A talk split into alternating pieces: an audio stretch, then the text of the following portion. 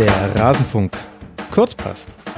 Viel zu lange haben wir nicht mehr auf die Serie A geblickt. Das wollen wir jetzt nachholen. Nach 21 gespielten Spieltagen sprechen wir mit Mario Rika von der Zone über die italienische Liga. Mario, schön, dass du hier bist. Freut mich auch sehr. Danke für die Einladung. Ja, es wurde mal wieder Zeit, dich hier zu haben. Irgendwann warst du schon mal im Rasenfunk mit dabei. Das ist aber schon eine ganze Weile her. Ich habe es jetzt nicht mehr nachgeguckt. Ich glaube wirklich irgendwo noch in der Küche und äh verrückt. Haben wir uns da auch tatsächlich getroffen? An einem nee, ist gar nicht. Das habe ich mit dem Fehlpass verwechselt. Ah, oh, ja. oh. nein, wir haben, wir haben wirklich auch, wir haben mal über äh, über die Funke sozusagen. Ja, ja, genau. Aber ich glaube, da wär, war Werder das Thema. Ja, da, da war definitiv Werder das Thema und das könnte sogar noch in den einstelligen Rasenfunk-Zeiten gewesen sein. Jetzt muss ich es doch nachgucken, live, damit, um das äh, zu wissen. Das war ja am 27.10.2014. Das ist, das ist krass. Das ist eine Weile her. Das war der neunte Spieltag. Das muss irgendwie Ausgabe Nummer 6 oder sowas des Rasenfunks gewesen sein. Und jetzt, keine Ahnung, 350 Folgen später wieder hat es wieder geklappt. So ja, schön. Perfekt. Ja, ich bleibe halt dann auch irgendwie dran. Und jetzt reden wir über die Serie A und ich habe es schon im Intro gesagt, äh, da warten die Hörerinnen und Hörer jetzt schon viel zu lange drauf. Da haben wir im November irgendwann mal äh, drüber gesprochen. Es gibt allerdings so ein paar Konstanten, die gleich geblieben sind und die eine davon ist Juve. Die haben nämlich immer noch nicht verloren. Nach 21 Spieltagen, 19 Siege, 2 Unentschieden, 43 zu 12 Tore. Das liest sich ziemlich langweilig. Ja, ähm, ist es von der Tabellenkonzentration her auf jeden Fall. Glücklicherweise ähm, hat die Liga noch sehr viele anderen interessanten Aspekte und äh, Kampf um die Plätze dahinter. Dass es so kommt, diese Saison war fast zu erwarten, wirklich, weil die Juve noch stärker ist und die direkten Konkurrenten äh, leider schwächer in dieser Saison. Mhm. Ähm, bei Paar hat man es erwarten können. Ähm, einige haben auch mich enttäuscht, gerade zu Saisonstart. Die Roma zu schwach. Napoli hat es eigentlich äh, lange sehr gut gemacht. Mhm. Allerdings fehlt ihnen halt eigentlich der wichtigste Mann im bei, auf, auf der Trainerbank. Mhm. Der hat auch noch gleich äh, den zweitwichtigsten mit Jorginho äh, mitgenommen zu Chelsea. Und ähm, ging lange sehr gut. Äh, allerdings Napoli auch in den letzten zwei Jahren Kader immer relativ dünn, beziehungsweise die, die ersten, Sari hat immer 12, 13 Spieler, mhm. die meistens gespielt haben. Das hat Ancelotti ein bisschen versucht aufzubrechen. Ähm, ist aber in der Qualität, in der, in der Breite her einfach nicht zu vergleichen mit Juve. Und die sind wirklich ähm, selbst wenn es zwischendurch mal nicht läuft, äh,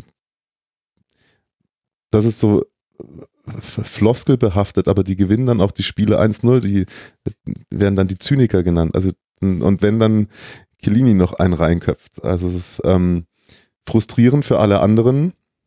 Für ähm, die Fans der alten Dame liest sich das wirklich hervorragend und da wird auch, da muss man keine Spannung mehr im Titelkampf, glaube ich, herbeireden. Nein, elf Punkte Vorsprung, das ist dann schon relativ deutlich. Wie hat sich Cristiano Ronaldo eingefunden? Ja, wie sich ein Cristiano Ronaldo einfindet. Also hat alles, was er, was er gesagt hat, ähm, wahrgemacht, dass er da hingekommen ist, um ein neues Kapitel zu schreiben, um selber seinen Namen in die Geschichtsbücher einzutragen, was ihm ja immer, glaube ich, sehr wichtig ist, mhm. was aber für eine, für eine sportliche Mannschaft äh, perfekt ist, weil er halt so geil drauf ist, Tore zu machen, Erfolge zu haben, hat so, glaube ich, eineinhalb Spiele gebraucht, um richtig da zu sein und jetzt zerschießt er dort auch alles. Ich habe jetzt nicht so viele Spiele von Juve gesehen in dieser Saison. Wird er denn auch so eingebunden wie bei Real? Also, dass er sich zwischen die Innenverteidiger schiebt, wenn die Flanke kommt, also dass dann auch vermehrt auf ihn geflankt wird und, oder dass er in die 1 gegen 1 Duelle auf den Flügeln geschickt wird und dann nach innen zieht? Wie ist er eingebunden? Also er wird, ist eigentlich auch, äh, hat viele Freiheiten, nimmt sich die auch. Ähm, vielleicht nicht ganz so sehr wie bei Real, weil ähm, Allegri schon ein Trainer ist, dem das Gefüge sehr wichtig ist. Mhm.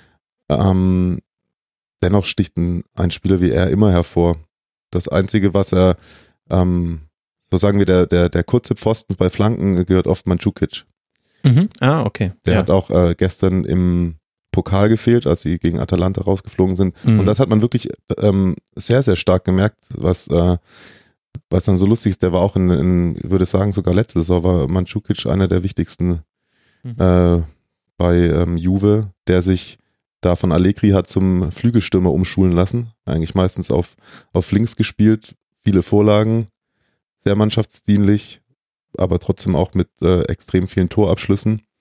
Und ja, du hast ihn in der Bundesliga oft genug spielen sehen, der ist sehr unangenehm zu verteidigen ja, einfach. Ich glaube teilweise noch unangenehmer als, ähm, als CR7 und wenn du dann zwei solche Spieler in der vordersten Front hast, dann wird es schon sehr schwierig für die.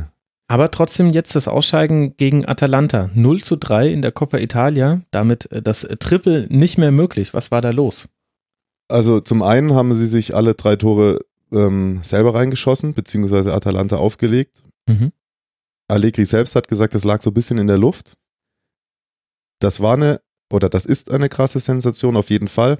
Allerdings finde ich es nicht, ist es jetzt nicht kein Zweitligist. Also Atalanta mhm. hat wirklich auch über die letzten drei, vier Jahre auch international schon gezeigt, dass sie wirklich gut Fußball spielen können, kommen, kommen übers Mannschaftsgefüge, haben einen sehr guten Trainer mit Gasperini, der da viel mit, mit jungen Spielern auch arbeitet, ähm, die einen ähm, sehr, sehr taktisch diszipliniert stehen, ähm, viel Durchschlagskraft nach vorne haben und dann hat sich ähm, Kellini verletzt gestern noch und ähm, viele Abwehrfehler. Vorne hat Mandzukic gefehlt und es war dann wirklich so die, ähm, ja, die 20 Minuten, bevor dann das 3-0 gefallen ist, als, als man gedacht hat, wenn sie jetzt eins machen, dann ist es halt, dann schießen sie vielleicht das 2-2 und gewinnen es in, mhm. in, der mhm. Verlängerung oder im Elfmeterschießen.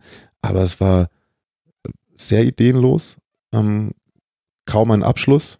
Ja. Ähm, haben sich dann auch noch ähm, mit dem Schiedsrichter viel beschäftigt. Ähm, Mr. Allegri selbst auch, ähm, ist auch der Bank verwiesen worden. Hat danach aber den Schiedsrichter auch dafür gelobt und hat gemeint, das war absolut richtig. Also in dem Sinne ähm, okay. äh, ein Ehrenmann. Also das ist äh, ja, ein, ein, ein ganz großer Trainer, der ganz viel Respekt mhm. äh, bekommt. Ist wahrscheinlich so viel Respekt, den sich Thomas Doll wünschen würde. Der wird auf jeden Fall noch mit Mister angesprochen. Oh je, jetzt jaulen die Hannover 96-Fans auf, dass wir es sogar geschafft haben, hier in einem Kurzpass für die Serie A noch Hannover 96 unterzubringen.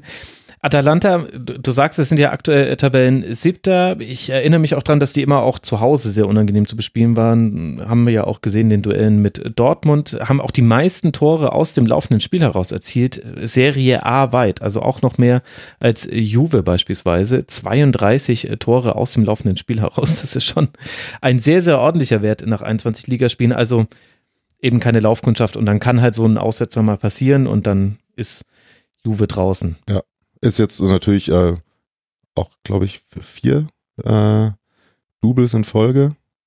Wird es dieses Jahr nicht geben. Jetzt können sie, wenn dann noch das Double mit Champions League und Meisterschaft eintüten, Eben. was sie wahrscheinlich auch nicht äh, ablehnen würden. Wo sie auch noch, ähm, wobei gestern, also bei Twitter, ähm, auch Juve-Fan ist, dass es schon wieder Weltuntergangsszenarien Ja, äh, das, das kennen die halt nicht mehr. Ja. Das, ist, das sieht man ja bei den Bayern auch mal. Wenn die mal verlieren, dann geht auch das Abendland unter und äh, sind für mich persönlich trotzdem noch Top-Favorit auf die Champions League, wenn man sowas haben kann bei so vielen guten Mannschaften. Mhm. Aber die haben halt wirklich mit, mit Ronaldo noch das letzte Quäntchen dazu und irgendwie sehe ich es kommen, dass sie das Finale gegen Buffon und PSG gewinnen.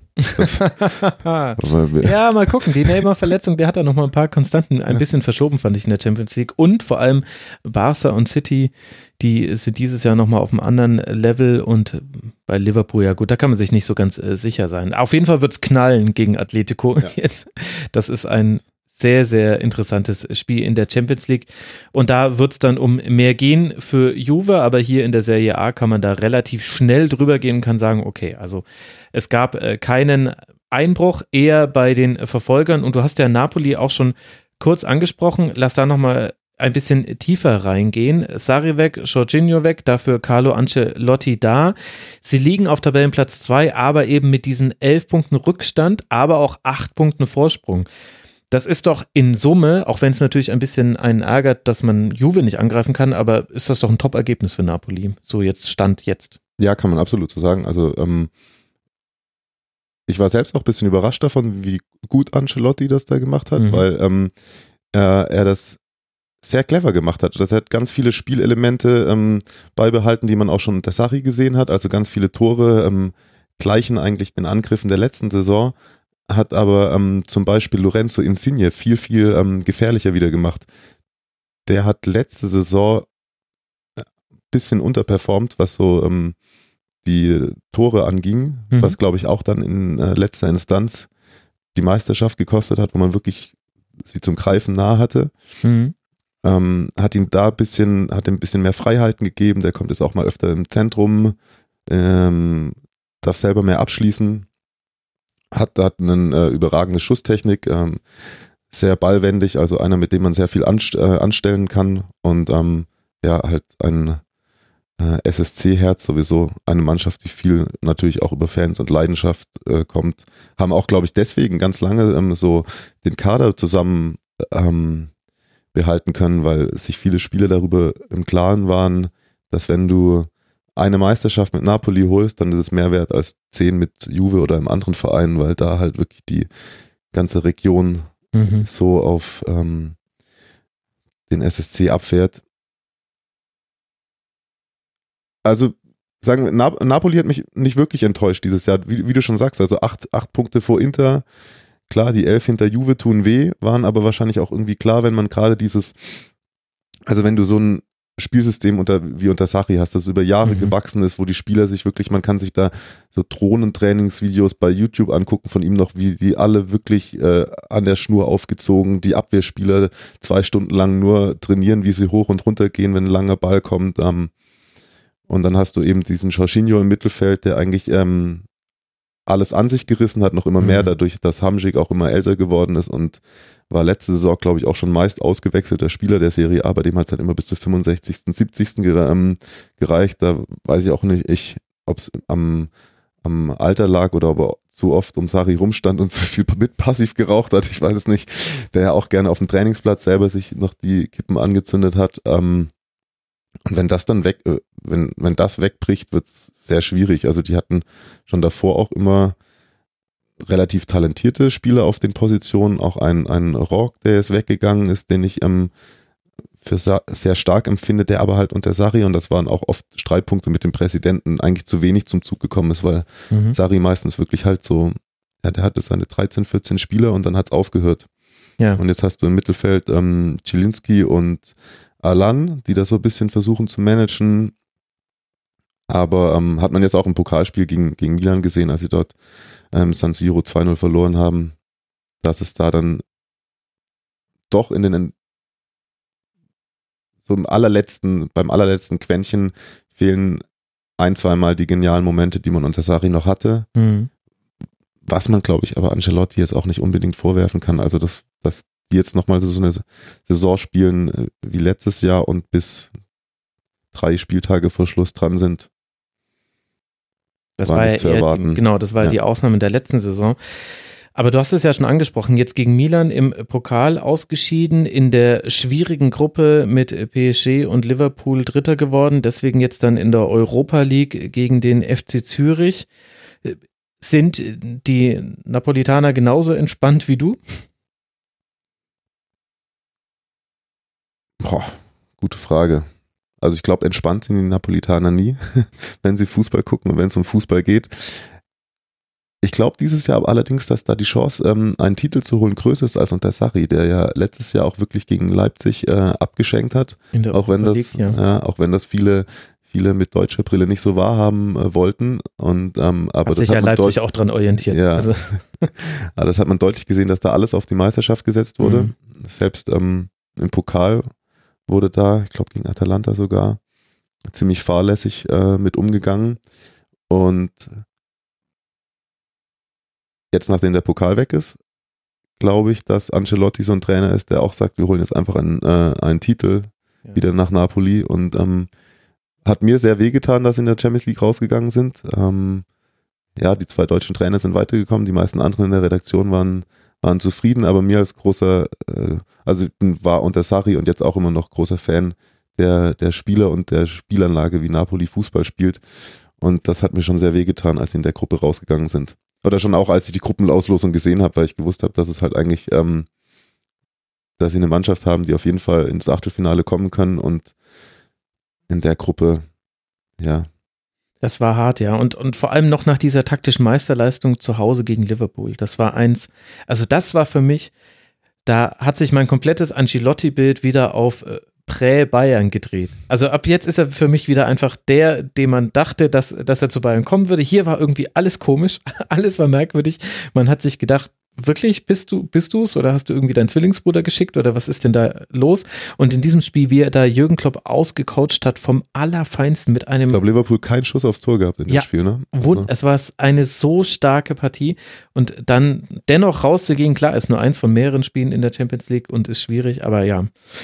Aber das könnte tatsächlich sein. Wenn es in der Liga, ja, sieht es recht entspannt aus. Vielleicht muss sich da jetzt der FC Zürich in der Zwischenrunde der Europa League warm Aber anziehen. Stimmt, da gibt es ja sowas wie Zwischenrunde. Ja, ich musste auch gerade mal näher rangehen, um es nachzulesen, weil ich wusste, es ist nicht Achtelfinale.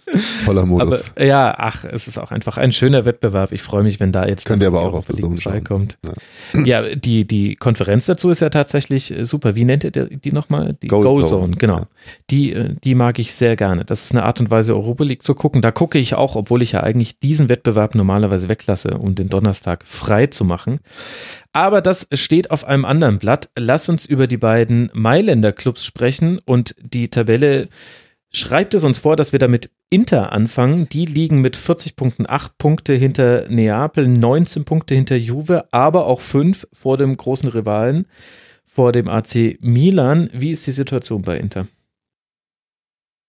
Ganz gut, würde ich sagen. Also, ähm, das ist auch da, wo sie, wo sie hingehören, mit Kader und mit dem, was sie abrufen. Ähm, Spalletti hat immer mal wieder so seine Probleme gehabt zwischendurch. Jetzt haben sie es wieder gefunden, haben sich ähm, ganz ordentlich verstärkt. Also auch, ähm, der hat jetzt zuletzt war auch wieder ähm, verletzungsanfällig, aber Nain Golan war ein ziemlich guter Transfer, fand ich. Mhm. Auch ähm, Lautaro Martinez hat sich ganz gut eingefügt. Dann haben sie natürlich äh, Icardi, der gefühlt nie über 15 Ballkontakte kommt, aber trotzdem drei Tore macht. Das ist auch ein Phänomen. Und wenn er dann am Strafraum den Ball bekommt, dann weißt du halt auch, warum er, also klasse Fußballer einfach. Ähm, aber auch für mich eigentlich klar gewesen, dass die nicht zu den Teams gehören, die noch mehr ähm, Punkte von Juve wegnehmen können oder das noch spannender ähm, gestalten können. Letzte Saison ja am letzten Spieltag erst noch die Champions League Quali klar gemacht mit so einem verrückten Spiel bei Lazio und ähm, die sind jetzt da auf Platz drei mit sechs vor dem fünften Platz sind sie eigentlich ziemlich genau da, wo ich sie erwartet habe. Mhm. Die, die spielen nicht immer den, den attraktivsten Fußball, haben letzte Saison dann, als sie mal, da waren sie auch mal in der Vorrunde kurz Erster und dann kam so eine Phase, November, Dezember, ähm, da haben dann einfach zwei, drei Spieler, unter anderem auch Perisic nicht funktioniert, der immer noch so ein kleines Tief hat.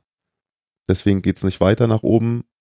Aber da auch wieder, wieder der Punkt, dass du halt, dann weißt du, dass es auch nicht weiter nach oben gehen kann, wenn du halt auf diesen einen Spieler auf der Position so sehr angewiesen bist, Ja. dass es dann, äh, wenn er nicht funktioniert, dann, ähm, dann spielst du auf einmal irgendein deppertes Unentschieden, das es nicht braucht, gegen einen Mittelfeldkandidaten, äh, was dann halt auch wieder den Unterschied ausmacht im Vergleich zu einer Mannschaft wie Juve. Mhm. Und hatten auch ein bisschen Pech mit ihrer Champions League-Gruppe zusammen mit Barca, Tottenham und dem PSV Eindhoven, auch in der Europa League gelandet. Da Ja, wobei, da haben sie am letzten Spieltag selber die, äh, äh, das Ding aus der Hand gegeben, glaube ich, mit dem 1-1 gegen Eindhoven. Genau, sie hätten da gewinnen müssen und haben doch da relativ spät, glaube ich, den Ausgleich Ja. kassiert. Ich glaube, das war. Und das war dann halt wieder, wieder so ein, so ein Spiel, ich glaube, da wurde auch viel über Spalletti geschimpft. Ich meine sogar, dass ähm, da hat zeitgleich Barca Tottenham gespielt und Barca führte und ich habe zwischenzeitlich bei Inter dann das Gefühl gehabt, dass es, äh, dass sie dach, also dass sie sich darauf verlassen haben, dass Tottenham äh, in Barcelona nicht wieder zurückkommt und dann so 20 Minuten so ähm, Verwalterfußball gespielt haben, wo ich mir gedacht habe, also wenn du mit einem Sieg zu Hause gegen Eindhoven, die weiß Gott kein schlechtes Team sind, aber als Inter Mailand, du kannst mit einem Heimsieg das Achtelfinale klar machen, dann spiele ich da auf den Sieg und ähm, da haben sie halt Angst gehabt, das zweite zu kassieren von Eindhoven irgendwie und dann deswegen, weil dann, ich glaube, ein Punkt hätte ihnen gereicht, wenn ähm, Tottenham bei Barca verloren hätte. Ja. Und ähm, das ist dann Genau, also es war an, andersrum. Sie lagen 0-1 hinten ähm, durch PSW, sind dann ähm, in der 73. zurückgekommen zum 1 zu 1 und hätten dann aber aus 2 zu 1 gehen müssen. Und Tottenham hat nämlich, äh, das, das habe ich jetzt verwechselt, Tottenham hat fünf Minuten vor Schluss das 1-1 gemacht. Und damit war dann Inter. Genau, und dann haben sie auf einmal und dann als, und das verstehe ich dann auch nicht, man, die, die letzten sechs Minuten hat Inter dann wieder Vollgas gespielt, also als hätten die das wirklich gesagt bekommen. Und das, das verstehe ich halt nicht. Also, ja. Ja, da haben sie versucht, die Tabelle zu spielen und die Tabelle hat ihn aber einen Streich gespielt. Immerhin äh, steht, äh, steht man ja in der Serie A mit Tabellenplatz 3 wunderbar da. Und das Wichtigste ist ja sowieso für jeden Interfan, nachdem man sich von der Meisterschaft ja sowieso jetzt schon seit längerem eigentlich verabschieden musste. Das Wichtigste ist ja, dass man vor Milan steht. Und die kommen jetzt dahinter und haben einen wichtigen Transfer gemacht im Winter. Ja, der, der Kollege Piontek, der von Genua kam, direkt auch erstes Spiel, zwei Tore im Pokal gegen Napoli. Das ist, äh, das ist schon eine richtige äh, Maschine im Sturm vorne. Also ich glaube, den äh, wird man noch bei der ein oder anderen größeren WM-Runde Champions League oder so, mhm. sollten sie sich dann qualifizieren, äh, wird der von auf sich aufmerksam machen. Allerdings steht Milan, finde ich, sogar ein bisschen besser da, als sie als ich sie erwartet hätte. Was aber vielleicht eher daran liegt, dass die anderen schwächer sind. Weil ich hoffe, jetzt hören die ganzen Milan-Fans nicht zu, die mir letztens das Fell über die Ohren gezogen haben, haben als ich die mal live kommentiert habe in der, im Copper Achtelfinale. Da habe ich 45 Minuten von denen gesehen und das war sehr ernüchternd. Mhm. Ähm, Weil? Die haben, wegen der Art des Fußballs? Mhm, ja, also sie haben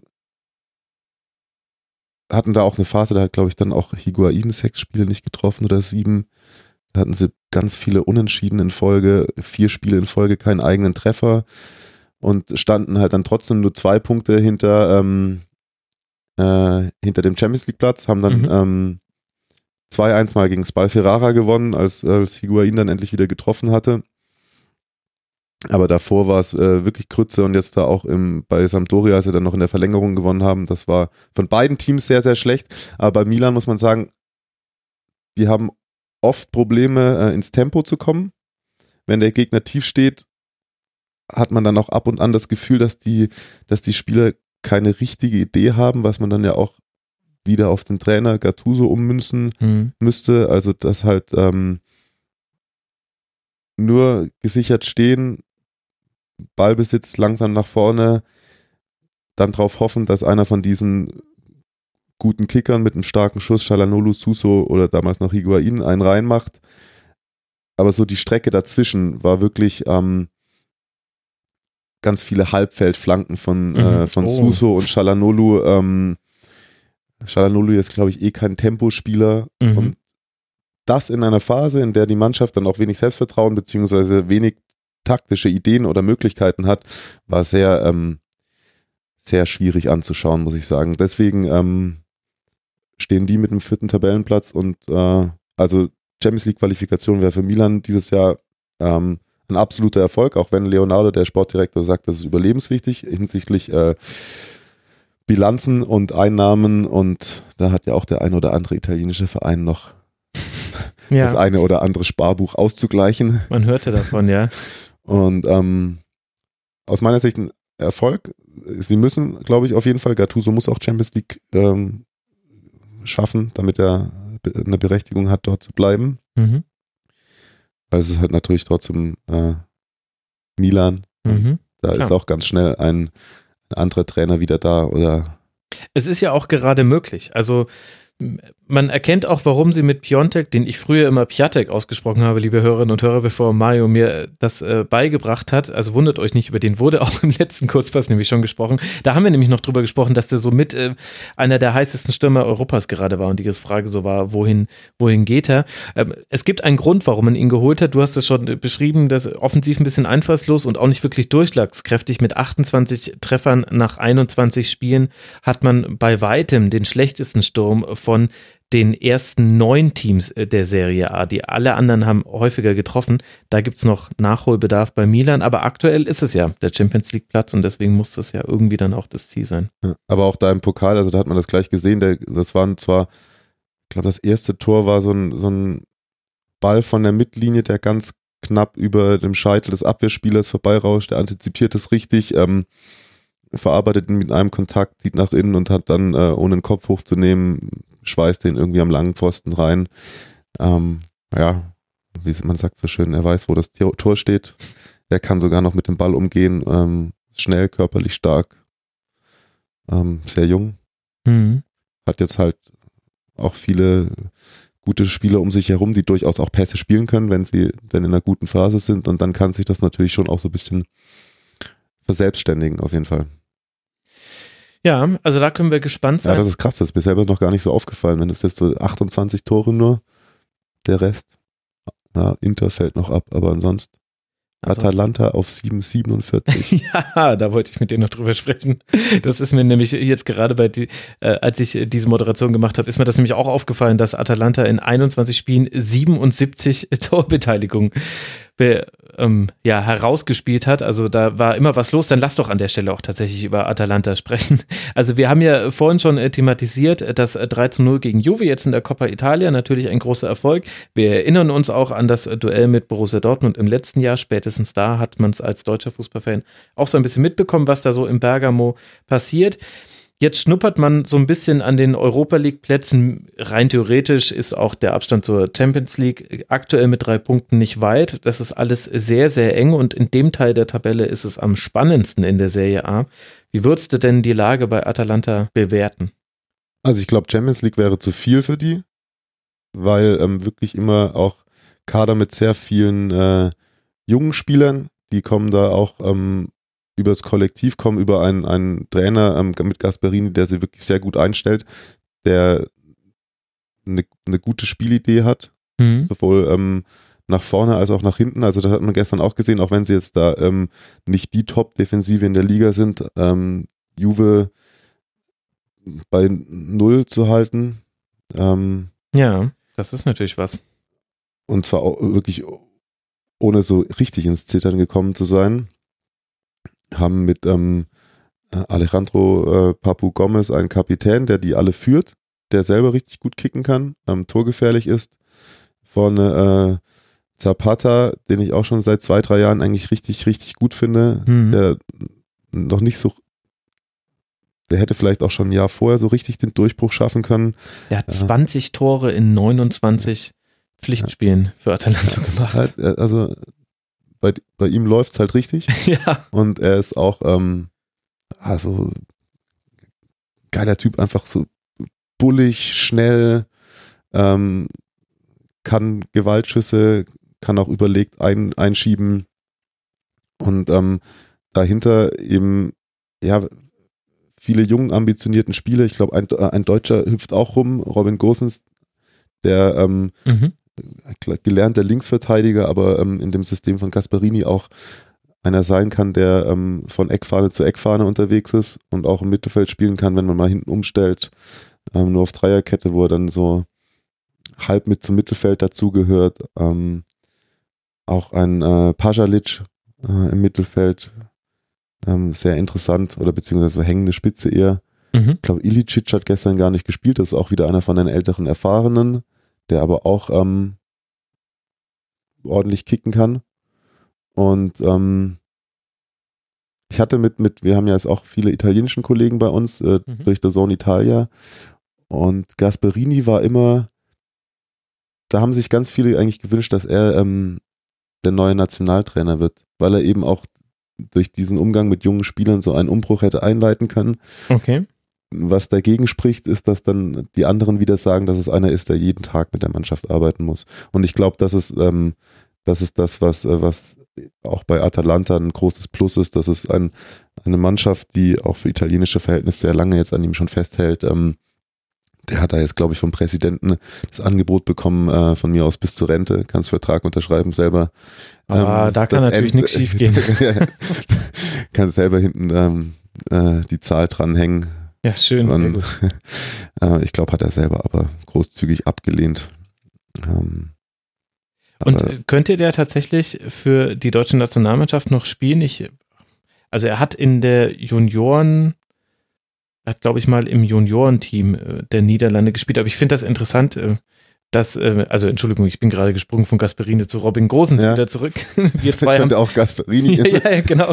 Wir zwei haben es gesehen, weil ich hier einen neuen Tab aufgemacht habe, aber die Hörerinnen und Hörer jetzt vielleicht ein bisschen überrascht. Aber ich, ich bin ein bisschen hellhörig geworden, weil ich das interessant fand, dass du auf einmal hier einen Deutschen mit niederländischen Wurzeln auch ins äh, Spiel bringst, den ich so nicht mehr auf dem Schirm hatte. Ich weiß nicht, ob ich das rund um die, um, um das BVB-Spiel, wahrscheinlich habe ich es da mal gehört und gleich wieder vergessen.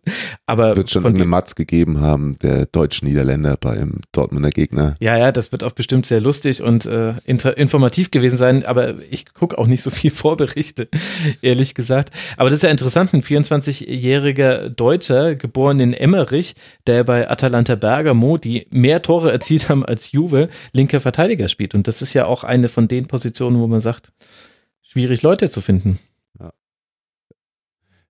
Ich will ihn jetzt nicht in die Nationalmannschaft sprechen. Nein, nein, nein, nein, nein. Also wahrscheinlich sowieso, ähm, ähm, ich hoffe, er straft mich dann nicht lügen, aber wahrscheinlich unter Yogi Löw eher, eher nicht.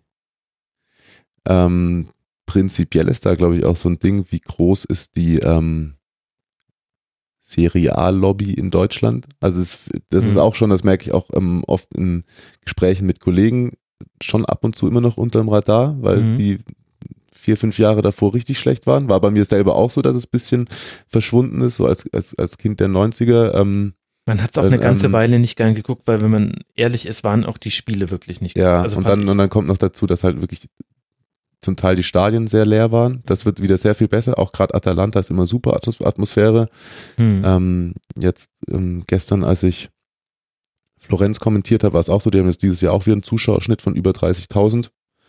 Ähm, das macht schon wieder Spaß, aber ich glaube wirklich, dass dadurch, dass die Liga so ein paar Jahre komplett ähm, weg vom Schirm war, Hm. waren auch in den letzten zwei, drei Jahren viele ähm, äh, Journalistenkollegen immer sehr überrascht, wenn da auf einmal wieder eine italienische Mannschaft Fußball gespielt hat. Was wiederum manchmal ein bisschen, äh, was dann schade ist, dadurch, dass ich bei der Zone auch für die Liga verantwortlich äh, bin und dann gibt's mal wieder ein Topspiel und das ist aber mal wirklich so, also Catenaccio gibt's nicht mehr so, Hm. wie er ähm, glorifiziert wird oder beschrieben wird, auch in, äh, von, von deutschen Kollegen aus, nicht, außer wenn es dann solche Topspiele sind. Und da habe ich dann ganz oft ähm, ja, ja. Moderatoren oder ähm, Leiter der Sendung und dann freuen sie sich wirklich auf ein Topspiel, aber es ist dann, wenn Juve Napoli spielt oder ähm, Juve Inter, dann kannst du schon auch Geld drauf setzen, dass es Dass es 1-0 ein oder 1-0 0-0 wird. ja. Weil dann machen, machen die Vereine in der Liga das wirklich schon viel deutlicher so als in anderen Ligen, dass sich sehr, sehr krass nach dem Gegner gerichtet wird, dass es wirklich darum geht, mit einem Punkt rauszugehen aus dem Spiel im besten Fall. Hm. Ähm, oder nicht im besten Fall, aber äh, dass man auf jeden Dass Fall in Kauf den nimmt. Punkt dass- sichert ja. und dann der Bonus sind quasi die extra zwei Punkte, die man draufsetzt. Genau. So ein bisschen wie Italien ja auch eigentlich jedes größere Turnier angeht. Also Ich Ja. glaube, daher kommt ja auch dieses Vorurteil, was ja dann in diesen Teilen eben stimmt. Aber das ist mir eben jetzt auch aufgefallen, seitdem ich mich, ich würde sagen, seit der letzten Saison durch die Einführung auch der internationalen Kurzpässe gucke ich ja häufiger auch in die internationalen Liga, ohne dass ich Zeit hätte, Spiele zu gucken. Aber da sehe ich eben allein an den Ergebnissen, dass du halt 5-1, 4-1, 4-2, da ist alles mit dabei. Und auch wenn jetzt gerade die Bundesliga sich rühmen kann, die torreichste Liga Europas zu sein, ist es nicht so viel schlechter in der Serie A. War letztes Jahr übrigens die Serie A. Exactly. Ich wusste, dass du jetzt genau mit diesem Fact nämlich rüberkommen kannst. Und Atalanta mit eben 47 erzielten Toren, das ist schon wirklich. Ah, Also wirklich, da muss man immer sagen, wenn dann so, dann äh, freut euch nicht drauf, einmal, einmal im Monat äh, Juve Inter, sondern schaut euch lieber mal zwischendurch irgendwie Florenz Atalanta an oder ja, die Roma dieses Jahr vielleicht nicht, aber auch Sampdoria mit ähm, Quagliarella, der, der Fabio, der letztes Jahr seine beste Saison gespielt hat ja. und die dieses Jahr noch toppen wird. Und der hat jetzt in elf Spielen, in denen er eingesetzt wo- worden ist, äh, in Folge getroffen. Wenn er am Wochenende trifft, ähm, ist er alleiniger Rekordhalter. Fabio Quagliarella. Verrückt. Gegen wen spielt Genua? Weißt du es gerade auswendig? Sampdoria? Ansonsten kann ich es uns auch gleich sagen. Und du erzählst mir bis dahin, wie die auf den Tabellenplatz 6 gekommen sind. Die sind ja auch mitten in der Verlosung drin für Europa League und vielleicht auch Champions League Plätze. Ähm, sehr guten Trainer auch mit Giampaolo. Mhm. Ähm, der, das ist eher noch so einer von der, von der alten Schule, defensiv sehr, äh, sehr stark eingestelltes Team. Ähm, ja, äh, vorne Quagliarella, der halt dieses Jahr alles trifft. Mhm. Ähm, deswegen brauchen sie auch äh, Kovnatski nicht mehr. Ich war heute gar Ja. nicht am Deadline Day so richtig, aber ich glaube, der ist jetzt wirklich zu Düsseldorf, ne? Der ist zu Düsseldorf, genau. Mhm. Der ist, ah, weiß ich nicht. Den habe ich zwei, dreimal gesehen.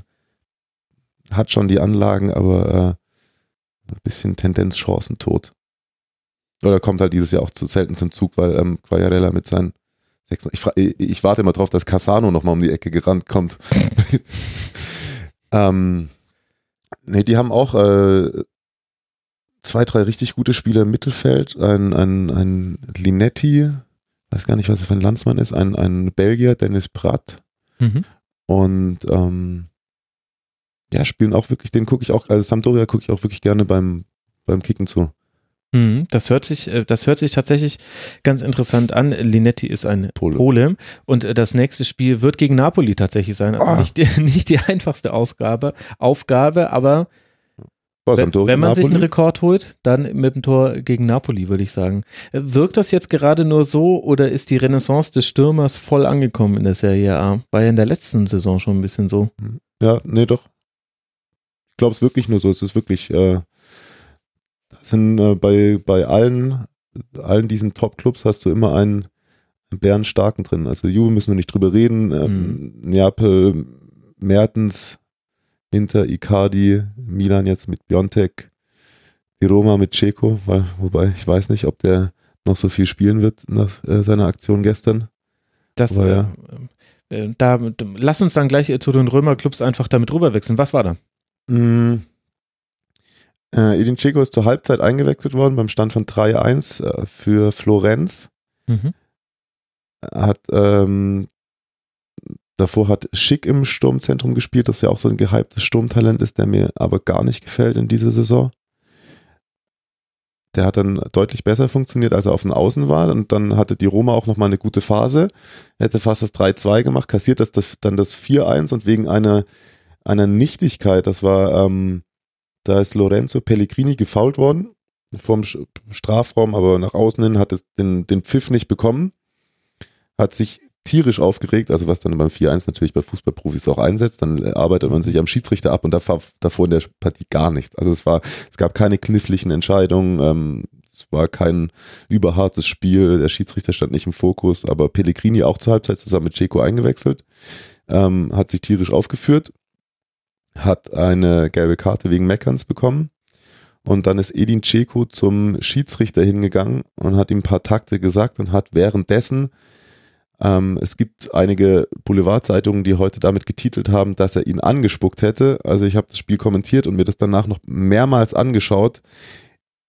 Ich kann nicht erkennen, dass Flüssigkeit aus seinem Mund kommt, aber es ist eine Spuckgeste. Also er steht wirklich einen, einen halben Meter vor dem Schiedsrichter und macht Mhm. also so, als würde er sozusagen vor, ihn, vor ihm auf den Boden spucken, was natürlich trotzdem eine rote Karte ist. Ich fand das nur Mhm. lustig, dass, okay, Edin Dzeko spuckt Schiedsrichter an, verkauft sich besser als Edin Dzeko tut so, als würde er den Ja. Schiedsrichter anspucken. Ähm, also da darf ja jeder sein Geld verdienen, wie er möchte. Ähm, aber Aber quasi Also, eine Undiszipliniertheit. eine Undiszipliniertheit und äh, danach noch mehrere Worte gefallen und der ist ja auch schon eine Weile in, in Rom, der wird auch die italienischen Schimpfworte äh, ähm, gut im er Repertoire haben, haben. Ähm, danach noch ähm, fast dem Kollegen Chiesa an die Gurgel gegangen.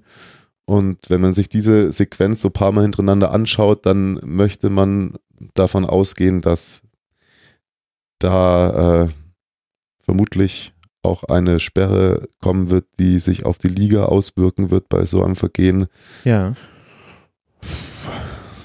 Ich habe so, so Sperren schätzen ist immer schwierig, aber ich könnte mir gut vorstellen, dass Ceco bis zu acht Spiele bekommt dafür. Weil es war wirklich ähm, grob unsportlich. Okay. Und äh, könnte das jetzt auch tatsächlich schon im nächsten Spiel kommen gegen Milan? Das ist nämlich die nächste Partie für die Roma und das ist Tabellenplatz 5 mit 34 Punkten. Roma gegen Tabellenplatz 4 Milan mit, äh, Entschuldigung, 34 Punkte und Milan hat 35 Punkte. Also da geht's um die Champions und, League da, wurscht. und da geht es vor allem auch nach der Partie gestern schon fast, würde ich sagen, um den äh, Trainerposten von Eusebio Di Francesco, weil Ich meine, mit 4-1 mal rausfliegen, mit 5-1.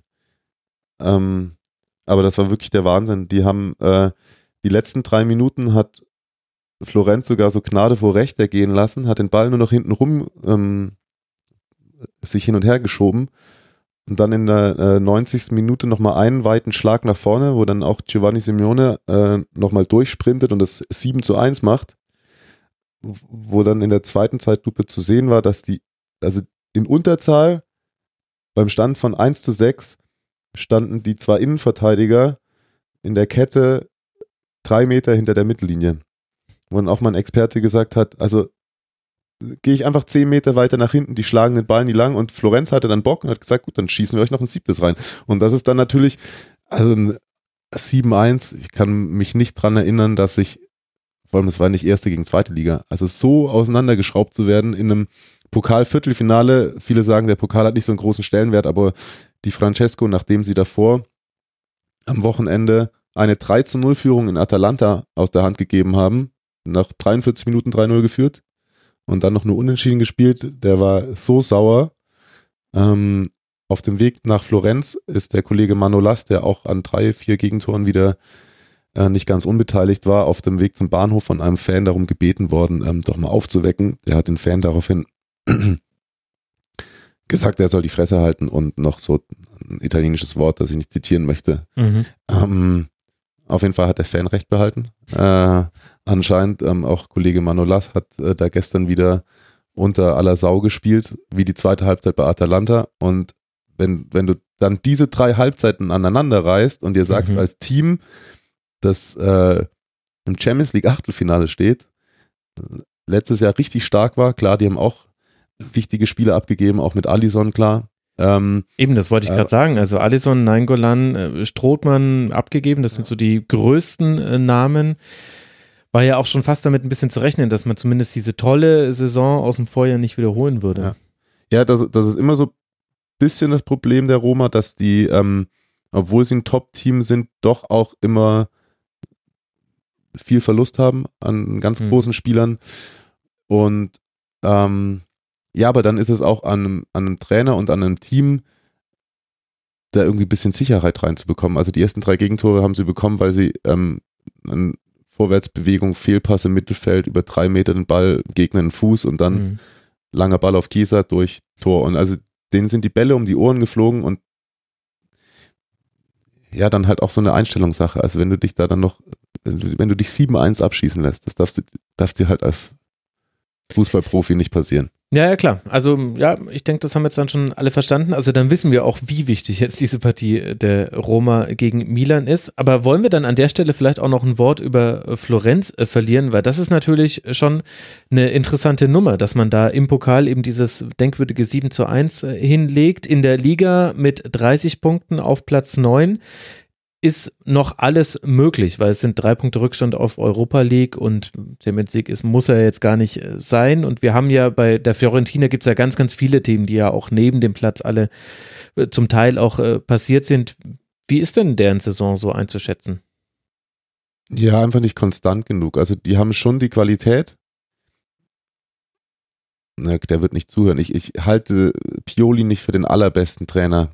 Das ist, ähm, der macht gerne so Sachen, dass wenn was funktioniert, er vor wichtigen Spielen auch gerne mal nochmal was umstellt, okay. wo viele ihm dann auch ähm, persönliche Eitelkeit, also italienische Journalisten sagen dann, er ist persönlich manchmal ein bisschen, er versucht nochmal was ganz Besonderes. Mhm.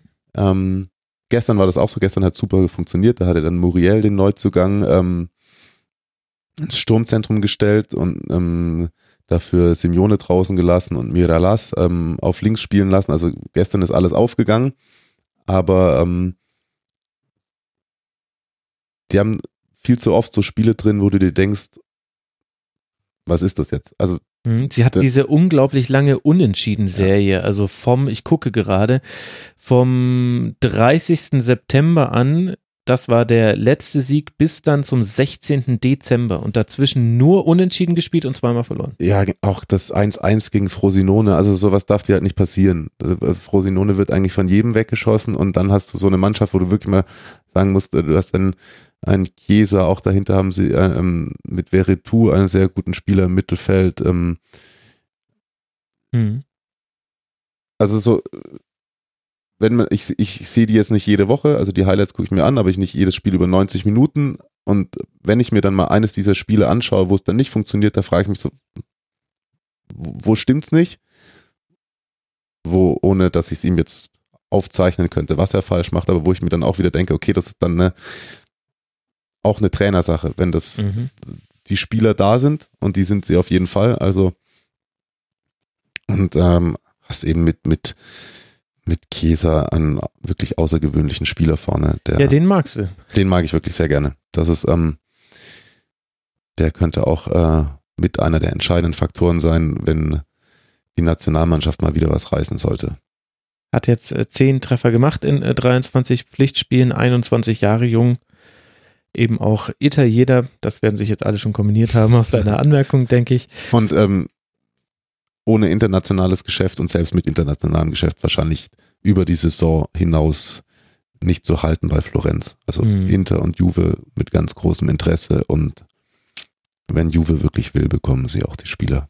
Ja, gut. Das, das kann man, das haben wir, glaube ich, im Juve-Teil dann irgendwie indirekt schon angerissen, dadurch, dass die halt einfach alles gewinnen und man eben bei denen einfach die Titel holen kann und sich dessen dann auch sicher sein kann.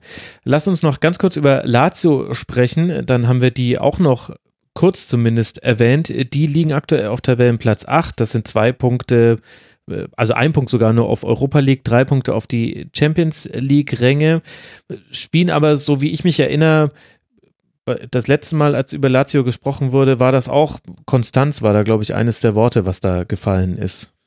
Zum einen Konstanz, zum anderen, glaube ich, tut ihnen noch die verpasste Champions League Qualifikation der letzten Saison sehr weh.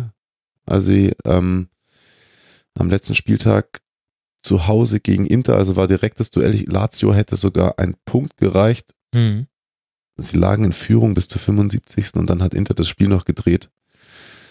Und ähm, Da knabbern sie noch dran. ich glaube schon. Und äh, so gut Immobile bei Lazio funktioniert,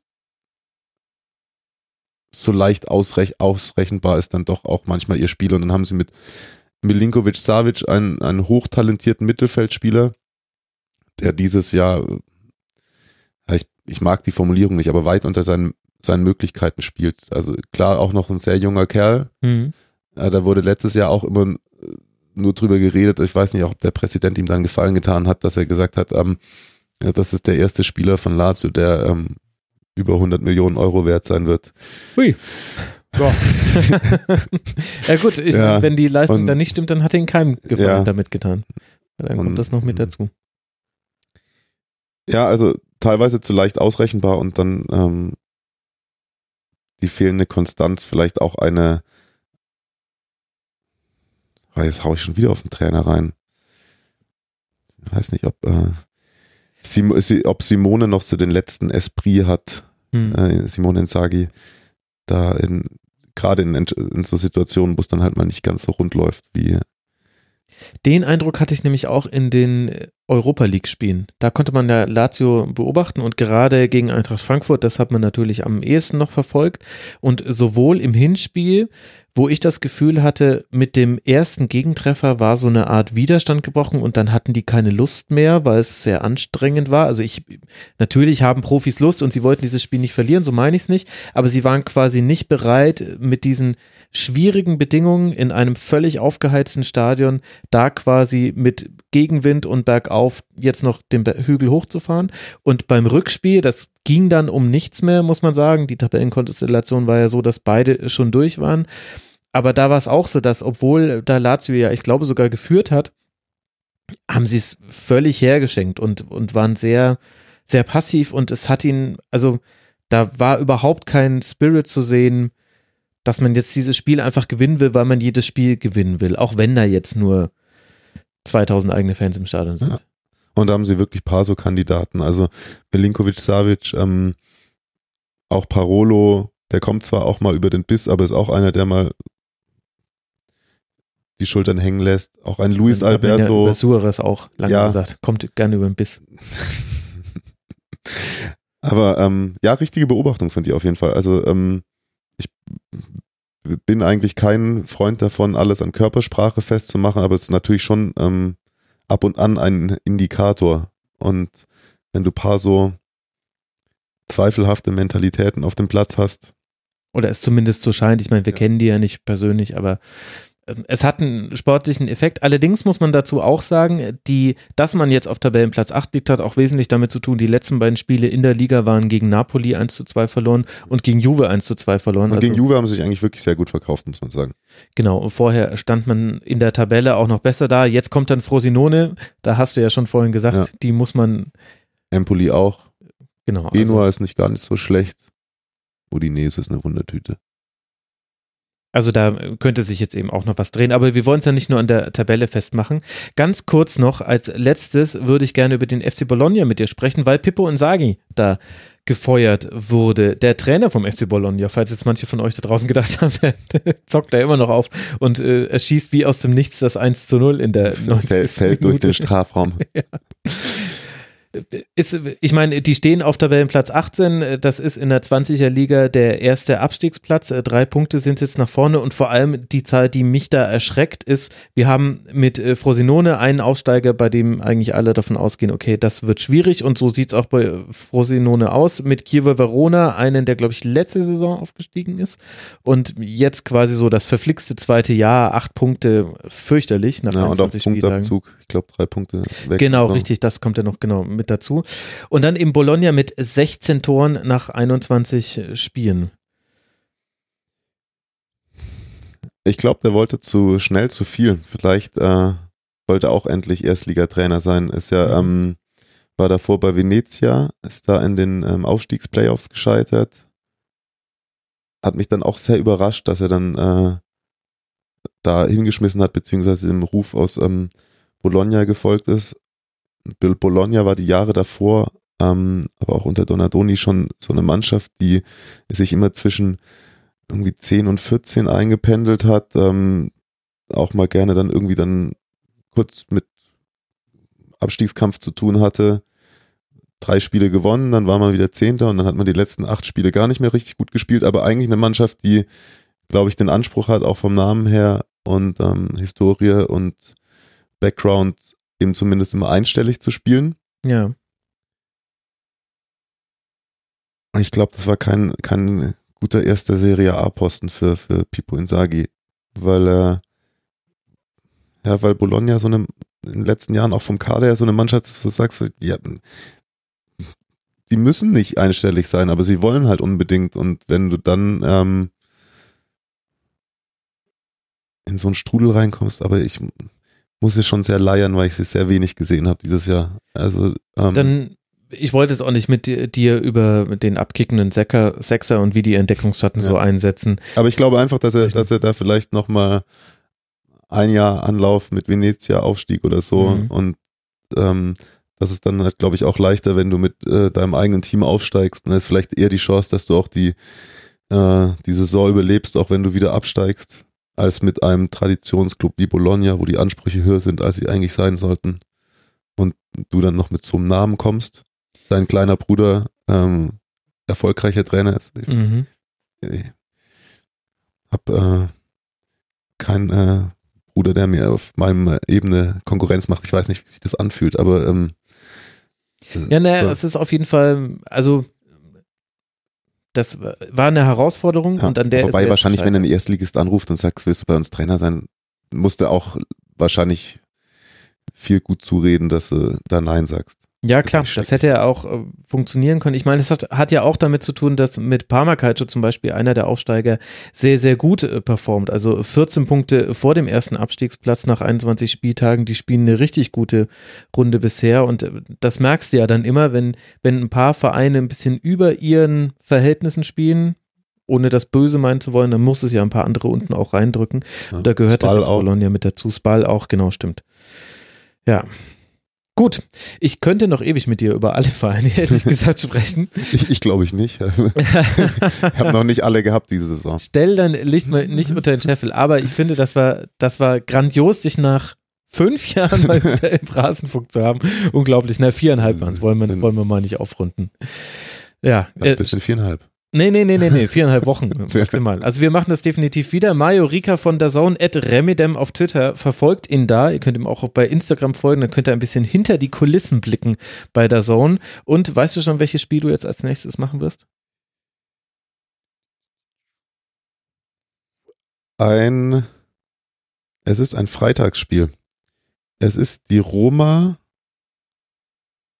gegen Kiewo. Es ist äh, an diesem Spieltag sogar keins. Ich habe das Wochenende frei. Ich fahre ah. zum ruhmreichen SV Werder nach, ähm, nach Nürnberg, wo wir Auf, Aufbaugegner spielen werden.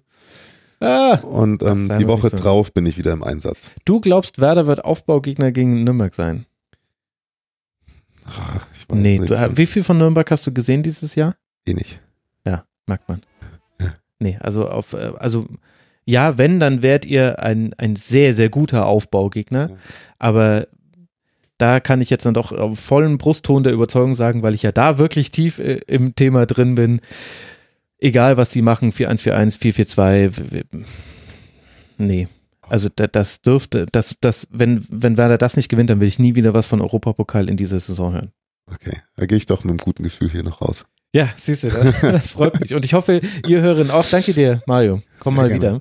Und euch, lieben Hörerinnen und Hörern, danke für eure Aufmerksamkeit. Das war schon der zweite Kurzpass diese Woche. Das heißt, falls ihr den letzten noch gar nicht gehört habt, könnt ihr das noch nachholen. Wir haben über den ersten FC Kaiserslautern gesprochen. Ja, auch die dritte Liga soll natürlich im Rasenfunk stattfinden. Die nächste Schlusskonferenz gibt es in der Super Bowl Edition in der Nacht auf Montag. Und dann gibt es noch ein Tribünengespräch in der nächsten Woche, auf das ich mich schon die ganzen letzten Tage vorbereitet habe und mich sehr darauf freue.